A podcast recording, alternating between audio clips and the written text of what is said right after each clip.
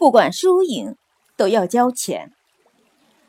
古希腊哲学家普罗泰戈拉精通法律和诡辩术，他有个穷学生交不起学费，普罗泰戈拉就答应他先免费上学，等他毕业后打赢第一场官司再付钱。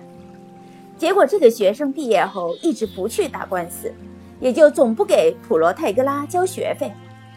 最后，普罗泰戈拉上法院告了这个学生。可是，这个学生深得老师真传，诡辩功力和老师不相上下。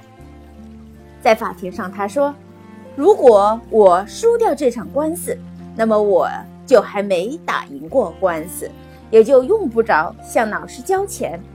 如果我赢了这场官司，也就是说法庭驳回老师的要求，那么我还是不用交钱。总之。”无论输赢，输赢我都不用交钱。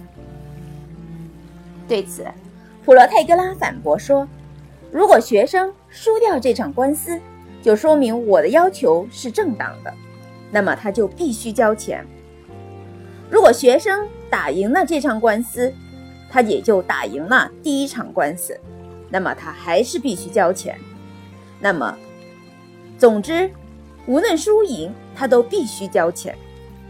这是一个悖论，也就是说，即便是条件完全相反，结果仍然是一样的。